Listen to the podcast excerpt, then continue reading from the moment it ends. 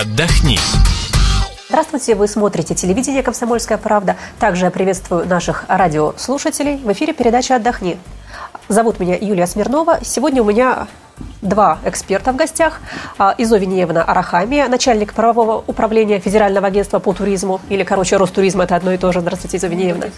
И а, Дмитрий Давыденко, эксперт по туризму Общественная палата Российской Федерации и генеральный директор Центра защиты граждан России за рубежом. Здравствуйте.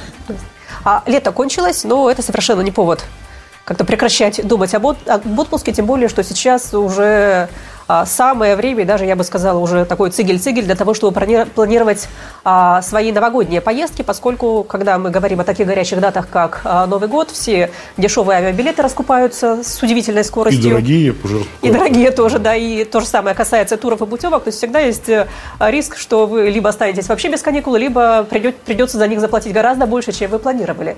А, но планировать поездки приятно, но вот те новости, которые в последнее время э, постоянно мы слышим по телевизору, читаем а, в газетах и в интернете, они, в общем, несколько мешают это делать. Буквально вот в первые две недели сентября разорились э, три российских туроператора.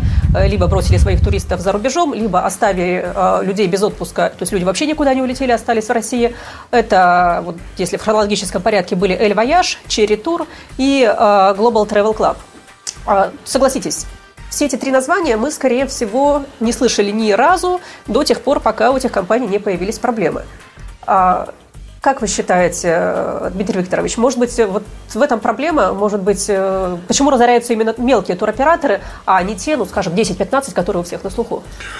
Ну, все очень просто. Мелкие компании, которые работают на направлениях массового туризма, такие как вот ЛВШ, там это был Египет, Черт, Да. Болгария, Болгария, Хорватия у них были, Хорватия. да. То есть э, массовые направления, где крупные туроператоры э, имеют серьезные позиции, конкурировать мелкие туроператоры могут только ценой. Но поскольку ц- цены дать они ниже, по объективным показателям дать не могут, поэтому они вынуждены продавать ниже себестоимости, что только чтобы продать, какую-то оборотку получить большую, и эту оборотку потом как-то распоряжаться. Поэтому выстраивается классическая пирамида. По- Получают больше денег от туристов, потом эти деньги, эти, эти деньги закрывают дырки, потом другими закрывают дырки, пока не кончается источник финансирования, последний. Когда И сумма- какая-то дырка остается не закрытой в да. итоге. Потом наступает банкротство. Это классическая пирамида, вот поэтому все вот мелкие операторы работают по такой схеме, по массовому направлению. Изувеневна, а сколько у нас в России всего туроператоров? Ну, общее количество туроператоров э, э, по реестру э, около 5000. Э, Из них э, э, 2260 компаний э, занимаются тво- деятельностью в сфере выездного туризма. Это то есть те, которые отправляются за рубеж наших э, граждан. Ну, две с лишним тысячи э, туркомпаний. Вот я, как человек, как журналист, который занимается туризмом, наверное, вот сейчас на память вспомню, ну, несколько десятков. То есть, ну, никак не тысячи, никак не сотни. Я думаю, что вы тоже. А, вот, а Ну. что делают все остальные туркомпании? Кого они отправляют? Два человека за границу, три человека? Ну, на самом деле, э, основная часть, хоть и они получают э, номер в реестре туроператоров и получают финансовое обеспечение ответственности, м, а, большая часть работает все-таки как турагентство. А Если опять вернуться вот к последним событиям, вот в частности, вот Эль Вояж, например, компания образовалась вот, э, ну, даже года, по-моему, нет, как они на, тур- на, на рынке. А Вот другие компании, там, допустим, Cherry Tour, ну, чуть дольше было на рынке. А Вот, э, поэтому вот так и получается, что если та основная часть все-таки работает как турагентство, а, вот, по- получают э, обеспечение, если по истечении этого срока они исключаются из реестра, соответственно, не, не продлевают обеспечение. Ну и кто работает действительно, они э, обращаются за продлением этого срока, а а другие уже просто перестают работать как туроператоры. Я напомню на всякий случай, чем отличаются туроператоры от турагентств. А, Туроператор – это, собственно, та компания, которая организует весь ваш отдых. То есть они либо а, организуют Формируют, да. рейсы чартерные, либо покупают билеты на рейсы регулярные, они заключают контракты с отелями, нанимают гидов, э, организуют э, трансфер на автобусе из аэропорта и так далее. А турагентство – это такой магазин Магазин- путевок, да, магазин. магазин путевок, который про- продает туры разных Готовый туроператоров. уже, да. Туроператор завод, Готовый а турпродукт. магазин. Да, да, вот завод и магазин, скажем так, то есть, чтобы вы различали. То есть Да. заводов таких туристических у нас вот больше двух тысяч. Вот из того, что мы сейчас только что сказали, а можно ли однозначно давать э, совет нашим а, зрителям и слушателям, что а, мелкие и недавно созданные туроператоры – это все-таки менее надежный вариант для отдыха, чем крупные, работающие лет 20 уже на рынке? А, я думаю, здесь вопрос не в длительности работы на рынке. А, Ланта Тур работала 15 да. лет и разорилась. И другие операторы тоже, они могут менять там свои названия. Понятно, что вот это Эль Вояж, оно было там меньше года, как правильно сказали. Но э, эта компания раньше была, работала под другим названием. Это Эль это их название в Египте. Они э, это, собственно, компания с корнями из Египта. Вот. Вопрос не долго-недолго работы. Вопрос в том, насколько мощная эта компания, э, насколько она имеет финансовые и организационные ресурсы сделать отдых безопасным и вообще как бы сделать отдых. А как туристу проверить, насколько мощная компания, насколько она крупная? Ну, на самом деле, вот та череда банкротств, которая происходит за последние два года, э, там не только мелкие компании, там были, вот, как уже правильно ну, и Капитал Тур был, Ланта И Капитал Тур, да. и Ланта Тур, и были средние компании. Э, ну и, конечно, и мелкие тоже. Поэтому сказать однозначно, что не, не ходите вот в новую компанию, которая меньше года работает, то, или вы там не получите отдых, конечно, так утверждать нельзя однозначно. Поэтому в любом случае нужно смотреть э, как бы э, репутацию, надо как-то прислушиваться к мнениям, ну, найти как? Мы заходим в интернет, набираем в поисковике название этой компании, пытаемся найти про нее что-то хорошее да. либо плохое. Так? Ну, конечно, желательно, чтобы компания работала хотя бы три года как минимум на рынке, соответственно, зарекомендовала себя с положительной стороны, конечно, желательно. Желательно изучить всю эту историю, обязательно зайти на сайт Ростуризма и посмотреть э, тур, какого туроператора предлагает это агентство. А, когда э, через агентство покупается тур. И, когда вы покупаете, извините, да. пожалуйста, из Евгения, тоже, опять же, я поясню на всякий случай. Когда вы покупаете путевку в турагентстве, в договоре обязательно должно быть указано название да, туроператора. Да, это, это существенное условие договора. В договоре обязательно должно быть указание, кто является туроператором по, по данному туру, а, финансовое обеспечение, в каком размере получено, в какой страховой компании, адрес этой страховой компании, соответственно, все телефоны страховой компании и так далее. Вот, а поэтому... А размер финансового обеспечения о чем-то говорит? То есть я опять же напомню, что у нас есть э, фингарантии а, у всех туроператоров, да. у тех, кто отправляет людей за границу минимум на 30 миллионов рублей, да. но у многих же есть и больше, и на 60 миллионов, да, и на 100 есть, миллионов, и даже на 400, э, по-моему. Э, есть и такие компании, 400 миллионов и меньше. Соответственно, они все как-то, те, которые находятся на общей системе налогообложения, они предоставляют бухотчетность в Ростуризма и, соответственно, берут 12% от объема денежных средств, полученных от реализации этого турпродукта. Э, речь идет о тех туроператорах, которые э, работают в сфере выездного туризма. Да, Остальных да, это не касается, понятно. Вот, поэтому, конечно, сумма финансового обеспечения разная. Да, оно колеблется от 30 тысяч, это минимальная обязательно. 30 миллионов, да? 30 миллионов, да, извините. И 100 э, и выше миллионов, Если я вижу, что фингарантия у туроператора 100 миллионов, для меня это хороший знак? Э, для вас это, наверное, хороший знак, потому что э, туроператор, туроператор, значит, не первый год на рынке, соответственно, у него обороты большие, э, клиенты, клиентов много, и поэтому за год наработать такое количество, наверное, трудно. Ну, на самом деле у нас еще есть проблема с законодательством, есть пробел определенный, который позволяет сейчас операторам, которые должны фингарантии оформлять из своего оборота, исходя а сейчас крупные туроператоры считают свои обороты немножко по-другому. Я надеюсь, что сейчас к концу года эта ситуация как-то разрешится. Uh-huh. Будет принято либо постановление правительства, либо какой-то акт, акт Ростуризма нормативный, потому что все крупные операторы из десятки, они показали, что у них оборот, к сожалению, не такой, как на самом деле. То есть, ну, есть э, формальность, как, которая позволяет как бы, им этой, этой формальностью воспользоваться. Okay. А чем это опасно для туристов? Насколько я понимаю, это опасно тем, что если, не дай бог, э, этот туроператор э, разорится, рухнет, а, то реально у него пострадавших будет гораздо больше, чем Конечно. сумма фигаратии. Да? То есть в этом случае Конечно. мы рискуем не получить свои деньги обратно. Я, я вам скажу так, если, не дай бог, вот Ланта Тур, Капитал Тур, это были мелкие операторы, они себя как бы позиционировали как крупные какие-то на бизнес, в бизнесе решающие компании. Нет, это были мелкие операторы, которые не входили там даже в двадцатку операторов. Ну как, у Ланта было 7, по-моему, тысяч пострадавших. Это да много? 7 тысяч, это вообще по размеру это ничто. Вот. А Нет, 7 тысяч на тот момент. На тот момент да, именно. Ну, это мало, это Вперед. мало, да. да. Это, это, это маленький оператор. А сколько будет, если, не дай бог, постучим-то по всем этим, если, если рук, пятерки, рухнет крупнейший? Кто-то из пятерки рухнет, вот не дай бог, из пятерки рухнет, не хватит ничего, не хватит никаких фондов, которые создали, ни помощи, ничего не хватит, а будет э, не в двух странах там 5 тысяч человек, а будет в 10 странах э, там 50-60 тысяч человек Ого. одновременно которых не вывести никакими аэрофлотами, никакими трансайрами. Надо будет поднимать авиацию, военную, не знаю, там корабли. Как, как англичане вывозили кораблями военными своих туристов из Вот так и примерно будет происходить. Не дай бог, чтобы это произошло. Поэтому а, операторы, надо я говорю, выбирать. Оператор должен быть крупный.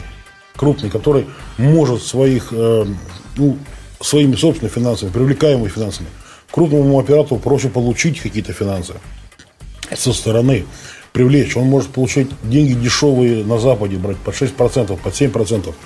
Он может брать деньги э, на более длительный период. Наши операторы, маленькие операторы, которые, они, они как бы все наши, я имею в виду, да. по, по юрисдикции, но маленькие операторы не могут получать э, такие кредиты. Ему То есть они берут же обычные кредиты в банках, насколько я обычные понимаю, кредиты да? в банке под залог своих э, либо э, оборотных средств, либо каких-то активов. Актив у, у туроператора в России, как правило, никаких нет. Ну, три компьютера там. Офис, три компьютера, да. Вот. Крупные сети имеют собственность, э, крупные операторы имеют собственные отели, имеют собственные авиакомпании, имеют, в конце концов, самолеты, которые стоят, там, кажется, смотрят, по 70-80 миллионов долларов стоят. Вот. Имеют возможности э, как-то свои, своими оборотными средствами отвечать. Они колоссальные оборотные средства. Поэтому вот э, я говорю, надо пользоваться услугами крупных операторов, и все равно их на рынке останется потом через там, 5, 3, 4 года гораздо меньше, чем, чем есть сейчас. Те операторы, что вот сейчас и как, работают как операторы, будут работать либо как агентство, классические, да, будет большое, мощное, солидное агентство. И слава богу, будут продавать туры других операторов. А, либо они будут просто с рынка уйти. Понятно. А таких крупных туроператоров, о которых мы сейчас говорим, то есть крупных туроператоров, у которого есть свои а, отели, либо свои авиакомпании, сколько их в России? Ну, где-то 10, может где-то быть, 10. больше, плюс-минус, да. Слушайте, ну, если 10, может быть, мы их назовем хотя бы? Ну, не знаю, это будет. Это не будет рекламой, потому что мы же сейчас не говорим о том, что а, нужно покупать путевки именно там. Мы говорим ну, о том, что в России есть примерно 10 крупнейших туркомпаний, которые ну, владеют своими отелями сказать, есть, имеют есть, свой авиапарк. А, есть, собственно, отели, есть, собственно. А, авиа... А, ну, как бы, ну, либо авиакомпании, либо... А, авиакомпании, да. либо вот еще есть э, у э, авиакомпании есть собственный туроператор, как вот сказал, там, Тарас Аэротур тоже самое, да. Ну, я мог так назвать. Я, почему это мое личное мнение, как бы я его не могу ни, ни в коем случае никому навязывать. Первая десятка операторов выглядит примерно так. Пегас Туристик, холдинг, э, Coral Travel, группа Адон, Тестур, Анекс Тур, Туй Россия, Интурист, э, Библия Travel, он же Библия Глобус, да. по-разному называется. А, ну, наверное, еще, может быть, э, вот э, Трансаэро Тур, который входит в группу Трансаэро S7 Тур, который входит в группу S7. А, наверное, я думаю, все. А, ну вот смотрите, когда, например... А, да. тур, тур-компания Нива. Нива, да. А, смотрите, когда, например, у авиакомпании, у той же Трансайра, а, образуется свой туроператор, в принципе, понятно. А, им это удобно, можно продавать тут же билеты на свои рейсы, тем более, что вот э, Трансайра летает в массу замечательных э, пляжных курортных направлений и на Кубу, и в Мексику, и на Мальдивы и так далее. А когда туркомпания решает создать свою авиакомпанию? Вот мне, например, как пассажиру это несколько страшновато. Все-таки действительно совершенно другой бизнес. Это а, обучение пилотов. Это нужно где-то покупать самолеты. Я не уверена, для чартерных рейсов покупать ли они новые самолеты, например.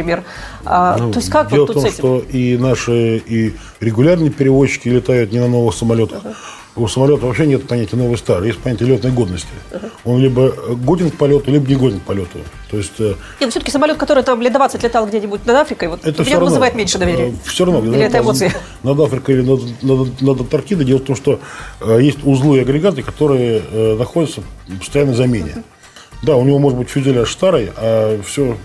То есть он годен к полету. У нас есть куча ведомств, кто занимается контролем, надзором за этим, и Ростехнадзор, и Росавианадзор, и Росавиация. Они всем этим должны смотреть и смотрят за этим. А что касается как бы, как бы надежности, да, есть, опять-таки, говорю, все эти требования, есть правила сертификационной ИАТА, Международная ассоциация авиаперевозчиков.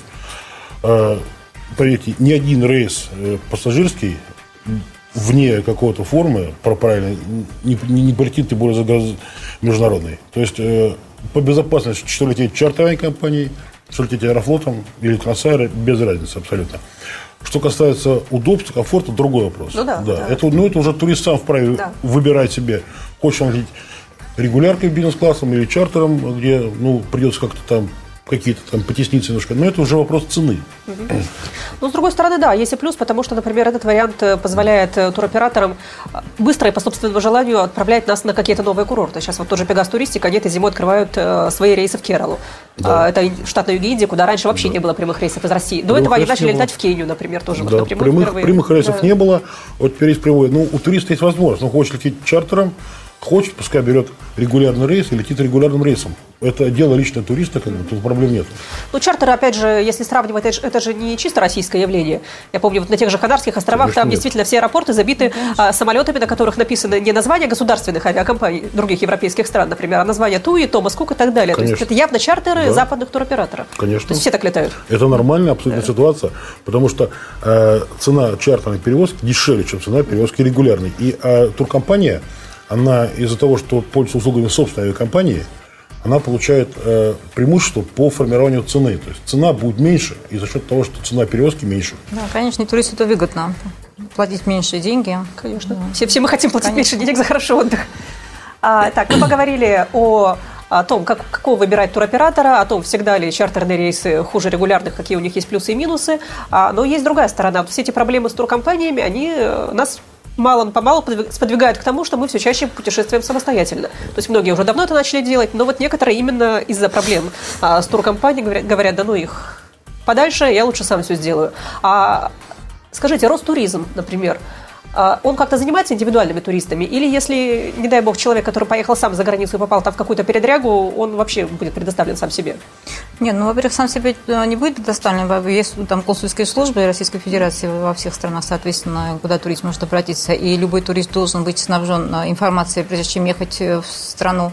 А вся информация должна быть о телефонах, адресах, куда он может обратиться. Но опять же, турфирма выдает это своему клиенту, обязана выдавать памятку. А, если, когда человек когда, идет сам, это уже Когда сам, значит, его... он на себя берет да. все риски, поэтому он должен быть тоже вооружен этими телефонами, информацией, соответственно. Я не думаю, что вот с бухты-барахты можно взять и поехать, и не знаешь куда и что там дальше делать. Ну, Потому что честно, любой я турист... всегда езжу сама, у меня я ни разу, может быть, это нехорошо, наверное, это плохо, но я ни разу не брала с собой телефон консульства Российской Федерации там, в Испании или где-то еще. Может быть, я делаю Нет, это вы по закону имеете права это да. сделать. Если а самостоятельно, если путешествуете, то вы можете зайти через сайт МИДа, найти ну, любые да. телефоны, любые принципе, адреса. Да, сейчас найти но лучше иметь э, их с собой, чем потом их там где-то искать. Э, не дай бог, что случается. Да можно забить конечно. мобильный телефон на всякий случай, действительно. Ну, это занимает, можно, занимает две минуты, конечно, а, не дай бог что.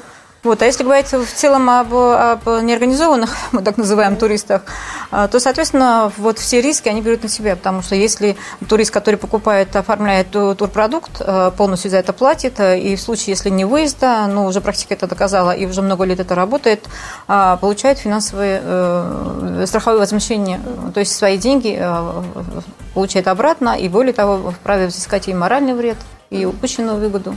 А Дмитрий Давыденко возглавляет Центр защиты граждан России за рубежом. Вот вам защищать кого чаще приходится? Клиентов турфирм, либо самостоятельных путешественников? Ну, на самом деле, и тех, и тех. Дело в том, что у них проблемы возникают примерно одинаковые. Вот, не хватает страховки, э, забирают в больницу документы, самое основное, как бы, чтобы понятно, что незаконно. Поэтому, ну, где туроператоры, опять-таки, большие надежные нам как-то не помогают, где туроператоры не очень как бы добропорядочно и помогают. Вот. Ну, проблемы у людей одинаковые. Ну, вот я хотел как бы вернуться к разговору по поводу того, что сам не сам покупаешь. Да. Э, можно же саму машину починить, можно саму дом покрасить там потолки, а можно привлечь компанию строительную. То есть кому как удобно. Но э, дело в том, что есть еще экономический момент, что пляжные направления, такие массовые, как Турция, Египет, да. Таиланд – там Испания, Греция даже сейчас, а у туроператоров будет дешевле, потому что они покупают по другим ценам, и даже с их прибылью получается меньше, чем купить э, непосредственно в отеле тур. Абсолютно согласна. Один раз мне досталась э, совершенно копеечная горящая путевка а, на остров Тенерифе, хотя Канары считаются вроде бы таким достаточно дорогим местом, но вот за неделю мы заплатили 300 евро на человека вместе с перелетом. Вот. Понятно, что это был горящий тур, там спецпредложение, но тем не менее, да, конечно, по... сами мы бы просто не налетели до туда за такие деньги. По, поэтому как бы тут ты, и, и нельзя говорить, что плохо или хорошо горячие путевки. Mm. Это же так, она где-то хорошо, где-то плохо тут. Поэтому здесь. Самое главное, что у туриста всегда есть выбор. Да, у туриста есть выбор. Например, по Европе, конечно, лучше, наверное, путешествовать самому, потому что цены на отели получаются такие же, как у операторов. И, э, но с другой стороны... по Европе, когда мы говорим о путешествии по городам, по городам. экскурсиях... Но с другой стороны, организовать, организовать экскурсионную программу тоже может далеко не каждый. Туроператор, по крайней мере, вам предложит эту программу. А так надо ходить самому искать эти... То есть я, например, лично как бы никогда не пользовался услугами туроператоров по Европе. Вообще ни разу не я пользовался. Тоже. Вот. Ну, у меня как бы есть опыт достаточно большой, и мы ходим там по книжке, смотрим все это. А кому-то нравится как бы организованно, когда приехали, забрали, привезли, увезли. Ну, каждый сам решает для себя. Действительно, кому-то просто лень. Да, я вот в отпуске, я хочу отдыхать, не хочу сам ничего решать, сам, сам водить машину не хочу, например. Ну, да. да, не хочу ни с кем договариваться. Многие, опять же, иностранных языков не знают, то есть тоже вот бывает такой барьер. А, ну, самое главное, да, закончим мы, наверное, на этой оптимистической ноте, что есть выбор, есть выбор а, путешествовать самим, либо путешествовать через туркомпании, есть выбор, какую туркомпанию выбирать, либо очень крупную, либо какого-то среднего размера. Есть всегда выбор лететь регулярным, либо чартерным рейсом. Да. А, ну, тут еще один момент такой. Еще преимущество туркомпании да. какое, оно, кстати, большое. Туркомпании помогают делать визы. Угу. Что, не могут, что наши туристы далеко не, не могут э, как бы, сами понять и сделать. Потому что э, я даже по примеру там, своих знакомых э, знаю, что ну, по, поход в консульство воспринимается как какое-то наказание. Ну, согласитесь, это все-таки стереотип. Вот визовый Стер... центр стереотип, той же Испании да. или Греции, это стереотип. милейшее но, место приятнейшее. Да, Три дня у тебя виза. Опять-таки, э, визовый центр есть в Москве. Да, да, а, например, да. там в Ярославле, в Туле его нету. И турист надо ехать самому в Москву. Вот так он пришел в свое агентство, отдал документы и пришел забрал. То есть, ну, то есть опять-таки, для него это выгодней с точки зрения экономии денег и времени. Конечно, конечно, согласна. Так что да, есть плюсы, есть минусы. Да, конечно. Еще раз представлю наших гостей. Изувиньевна Рахаби, начальник правового управления Федерального агентства по туризму. Изувиньевна, у вас последнее путешествие какое было? Уже не помню, когда это было. То есть, к сожалению, да. Сапожник без сапог, Ростуризм да. без, без, без отдыха. К сожалению, да. И Дмитрий Викторович Давыденко, эксперт по туризму Общественной палаты а, Российской Федерации и директор Центра защиты граждан России за рубежом. А вот вы тоже вспомните, какое у вас было последнее путешествие, куда и как все это было ну, организовано? Не, ну мы отдыхали последний раз в Греции, э, семьей было в июне. Отдыхали через туроператора. Так что я надеюсь, что советы наших экспертов помогут вам организовать э, хороший отдых, и э, осенние каникулы, либо новогодние пройдут без всяких проблем и с большим удовольствием. А меня зовут Юлия Смирнова. До свидания. Хорошего всем отдыха. Отдохни.